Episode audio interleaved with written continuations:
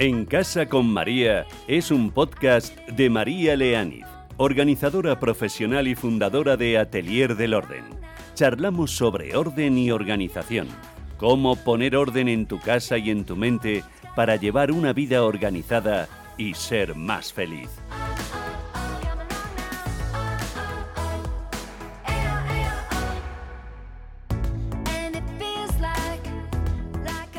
¿Qué tal? ¿Cómo estás? Bienvenido, bienvenida a En Casa con María. Entre los propósitos clásicos de Año Nuevo figura a menudo el de cuidar la alimentación, ¿verdad? Y también el hacer más ejercicio. Pero allá por febrero, finales de enero, principios de febrero, las prisas y el estilo de vida frenético que llevamos muchas veces entierran estos buenos propósitos. Hoy quiero hacerte un regalo de Año Nuevo una invitada que nos va a dejar un montón de ideas para poder integrar una alimentación saludable en nuestro día a día, aunque tengamos poco tiempo, aunque tengamos pocas ganas. Hoy está en casa con María, Marina Rivas, coach de salud. Ella está titulada como coach de salud por el Instituto de Nutrición Integrativa de Nueva York.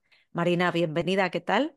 ¿Qué tal? Muchas gracias, María pues encantada de tenerte aquí, porque es un tema además, eh, como yo decía, que a principios de año yo creo que tenemos que captar toda esa buena voluntad y buena motivación que tenemos todos para, para, realmente llevar la alimentación que deberíamos todo el año, ¿no? En primer lugar, Marina, yo quería conocer tu visión sobre la alimentación saludable, sobre lo que puede hacer por nosotros. Creo que estamos un poquito saturados de dietas de moda, por un lado, y de consejos de alimentación por otro. Por eso me gustaría que tú nos ayudases a centrar el tema. ¿Dónde está para ti la esencia y el valor real de una buena alimentación? Pues para mí lo más importante de una alimentación saludable es comer alimentos reales, alimentos de verdad, eh, haciendo una buena combinación de los tres macronutrientes esenciales, que son los carbohidratos, las grasas y las proteínas saludables, y encontrar reglas sencillas que nos permitan hacer de esto un hábito sostenible en el tiempo, ¿no? Y luego el valor de, para mí de una alimentación saludable reside en que cuando comes bien puedes evitar un montón de enfermedades crónicas, aparte de revertir algunas, que los estudios eh, científicos lo demuestran. Además, tienes energía para desempeñar tus tareas y actividades diarias y luego que creo que cuando comes bien y te cuidas eres más feliz, ¿no? Y eres capaz de dar lo mejor de ti a, a los demás.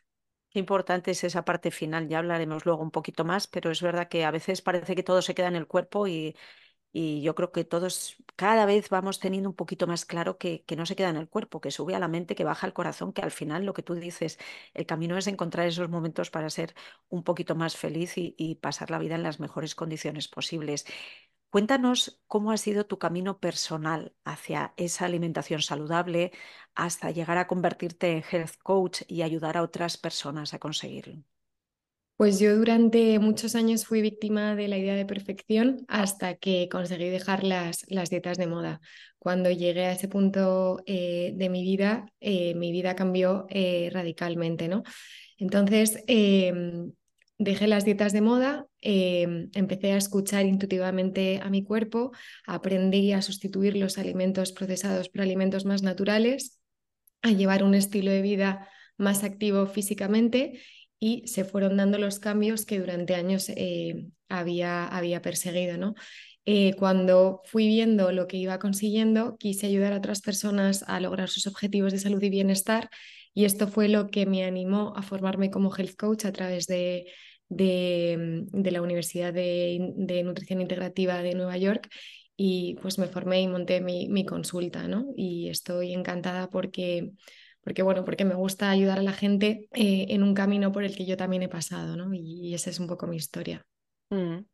¿Qué es lo primero que se nota, Marina? Porque estoy segura que muchos nos están escuchando, se empiezan a motivar y, y empiezan a pensar en qué lo voy a notar yo, en qué empezaste tú a notar el cambio, a sentirte mejor.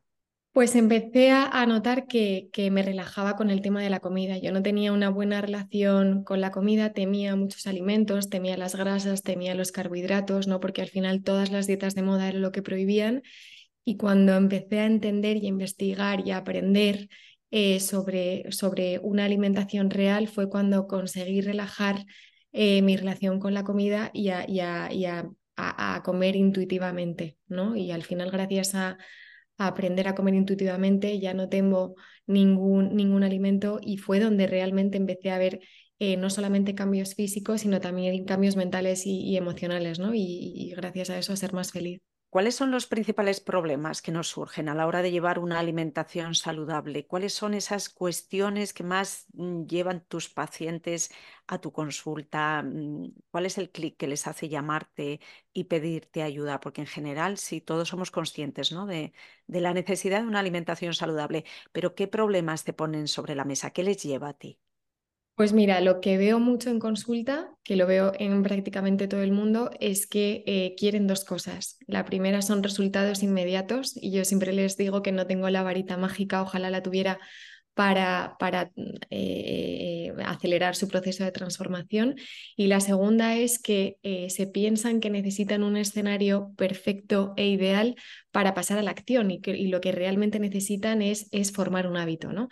Entonces, esos son los problemas que habitualmente veo, veo en consulta. Mm. Estaba, estaba, pensando ahora, fíjate, que tiene mucha similitud con, con, mi trabajo también, porque en temas de orden hay veces que, que tú intentas inculcarle a los clientes algunos hábitos y, ellos dicen, no, no, no, no, es que quiero la casa perfecta, es que necesito tener la casa perfecta porque, porque estoy muy desanimado, muy desanimada, estoy desbordada. Y tú dices, sí, y tú intentas llegar a, esa parte que tú dices, ¿no, Marina? La de los hábitos. Sí, pero coge este pequeño hábito, coge este pequeño hábito porque te va a llevar al mismo punto, aparte de que yo te organice la casa. O sea, entiendo perfectamente el camino que, que estás marcando. Vamos a ir con ideas concretas, si te parece, eh, para cualquiera que nos esté escuchando, ¿no? que esté escuchando el podcast y esté decidido a mejorar su alimentación y sus hábitos saludables, lo que comentábamos ahora. ¿Qué pautas le puedes dejar para que empiece a aplicar en su día a día? Pues mira, el primer punto para mí es una alimentación saludable, frutas, verduras, eh, cereales integrales y proteínas saludables de origen animal y vegetal. Las legumbres son maravillosas eh, nuestra dieta mediterránea que tenemos la suerte de vivir en España eh, y de tener eh, muy de cerca la dieta mediterránea. por otro lado, también el deporte, el ejercicio físico es fundamental. Entre 5 y 6 días a la semana sería lo ideal. Para empezar, recomendaría entre 2 y 3 días y una, una vez que adquieran el hábito, pasar a 5 o 6 días a la semana. Por otro lado, una mm, eh, buena rutina de sueño. Lo ideal, los estudios científicos dicen que entre 7 y 9 horas de sueño depende de cada persona. También aprender a gestionar el estrés y luego, por supuesto, no fumar y no beber. Eh, si bebes, que sea con, moderación, mujeres no más de una copa de vino tinto al día y hombres como máximo eh, dos al día. Con esas pautas eh, vas por el camino correcto y tienes éxito asegurado. Mm. ¿Y qué hacemos si llega ese típico momento? Lo decía yo en la, en la presentación, yo decía en febrero, pero igual llega antes. Ese momento de no tengo tiempo para cocinar sano, no tengo dinero para comprar alimentos frescos de calidad, no saco ni tiempo ni ganas para cuidarme con todos los problemas que tengo. Ese momento en el que se abandonan los buenos propósitos, por un lado, que ya es una pena, y encima es que a cambio nos llega esa sensación de culpabilidad y de habernos fallado un poco a nosotros mismos, ¿no? O sea, son dos cosas que son dos pesos, digamos, que nos llegan ahí de golpe. ¿Qué podemos recomendar cuando llegamos a ese punto difícil, Marina? Pues mira, yo siempre en consulta siempre les digo a mis pacientes que cuando pones el cuidarte como una prioridad, em, eres capaz de dar de ti eh, lo mejor a los demás porque eres más feliz, ¿no? Y, al final lo que te impulsa a crear un buen hábito es la motivación, pero lo que te mantiene en el tiempo son los hábitos, ¿no? Entonces, es verdad que con el ritmo de vida tan acelerado y tan frenético que llevamos, no todos tenemos tiempo para cocinar, pero podemos prepararnos una ensalada eh, rápida en 10 minutos o utilizar conservas tanto vegetales como de legumbres y, prepararnos un plato mm, sabroso y bien equilibrado también en 10-12 minutos. ¿no? Entonces, hay que aprender, hay que coger el hábito de ir sacando tiempo poco a poco para em, ir instaurando eh, un estilo de vida saludable, ¿no? Y luego también, pues pasa también con el tema del deporte, que mucha gente me dice, es que no tengo tiempo para hacer ejercicio, no tengo tiempo para apuntarme al gimnasio. Al final hay que ir de menos a más y siempre paso a paso. A lo mejor ahora mismo no tienes tiempo o, mm, para ir al gimnasio, pero puedes empezar haciendo ejercicio en casa y a lo mejor puedes empezar con 10-15 minutos y a medida que te vaya gustando y vayas creando el hábito, encontrarás la forma de apuntarte a un gimnasio o apuntarte a un club de, corredores o eh, descargarte una aplicación para hacer ejercicio en casa, ¿no? Y al final creo que siempre es ir de menos a más y cuando instauras el hábito es mucho más fácil eh, mantenerte y hacer de ello una prioridad. Al final es cuestión de, mucho amor propio, de esfuerzo y de tomarte el, autocuidado como una, como una prioridad, ¿no? Mm. Tú has escrito varios libros junto con Inés Ortega y en uno de ellos, La cocina de las cuatro estaciones, hablas de los productos que nos da la naturaleza en cada temporada, ¿no? Que yo creo que sigue siendo muy importante insistir no solo en, consumir frutas y verduras, que por supuesto, sino en aprovechar alimentos de temporada, aprovechar eh, lo que tienes cerca, la proximidad. Ahora estamos en invierno, que parece una época mm, más recogida, más difícil con el frío, tenemos menos luz, que siempre nos anima más, nos motiva ¿no? a, generar nuevos hábitos e incluirlos. Vamos a animar un poquito todo este panorama invernal.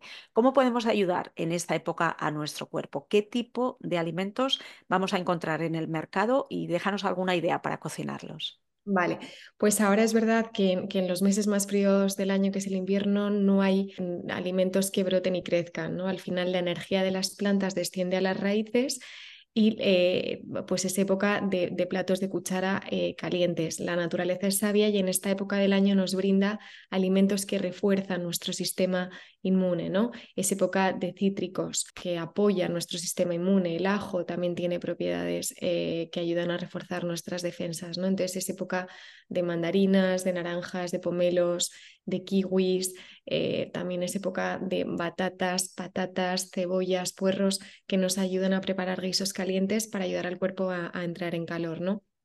Creo que es muy importante eh, comer de acuerdo a las estaciones del año porque es la mejor manera de aprovechar todo lo que nos aporta eh, la naturaleza en cada, en cada estación del año, ¿no? Es verdad que si te das una vuelta por el supermercado, por la tienda de barrio, por donde vayas, ya yo creo que te surgen ideas, ¿no? A poco que cocines, si tú de repente vas viendo, hay berenjenas, hay, yo qué sé, hay alcachofas, pues entonces te acuerdas, ¿no? Que muchas veces, yo claro, como soy tan de ir a la compra con la lista, si no lo llevas en la lista es como que lo pasas por alto y yo me obligo un poco a pararme en, en esa zona de verduras para decir, bueno, a ver qué hay esta temporada. Hay algo que, siempre se nos resiste, yo creo, dentro de una alimentación sana, equilibrada, y es el picoteo entre horas.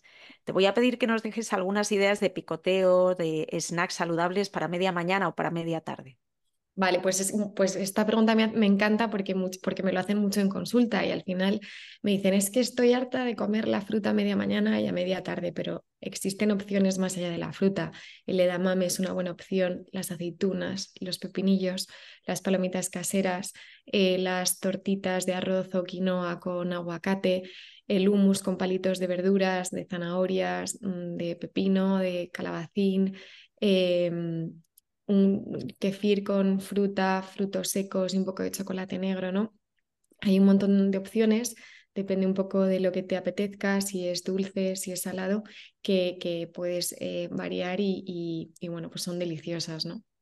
Mm, qué bueno. Me está entrando un hambre de escucharte solo. Son muy buenas ideas. Es que es difícil, es verdad que la fruta al final te acaba aburriendo. Quería tocar otro tema, no quería terminar, estamos terminando ya, pero no quería dejar de tocar el tema de la alimentación sin gluten, que cada vez se está extendiendo más.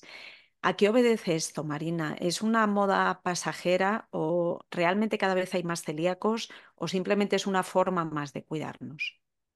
A ver, aquí hay dos temas. Por un lado está la enfermedad celíaca, que es una condición médica eh, eh, pues que hay que tomarse muy en serio, pero que no es tan habitual como parece y por otro lado está la sensibilidad al gluten, que presenta eh, condiciones eh, menos severas que la celiaquía. ¿no? Al final, em, yo considero que llevar una alimentación libre de gluten no te aporta muchos beneficios. Los estudios demuestran que eh, los cereales integrales eh, son ricos en, vitaminas del complejo B, además eh, mm, poseen sustancias antioxidantes que son fundamentales para el cuerpo, entonces hay que tener mucho cuidado a la hora de eliminarlo de la dieta eh, para siempre. Si realmente te preocupa que puedas tener celiaquía o algún tipo de intolerancia al gluten, nada mejor que, que acudir a un especialista para descartar que tengas este problema.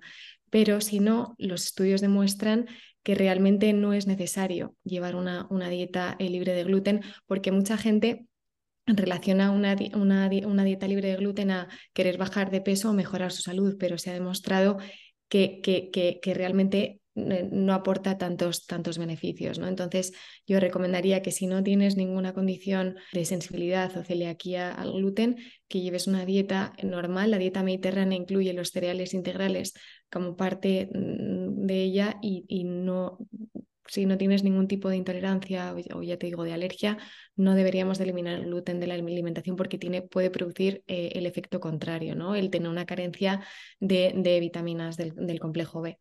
Entonces, bueno, esa es, esa es mi, mi recomendación. Muy bien, pues lo vamos a dejar aquí, Marina. Muchísimas gracias por haber estado hoy en casa con María. Muchas gracias a ti por invitarme, María.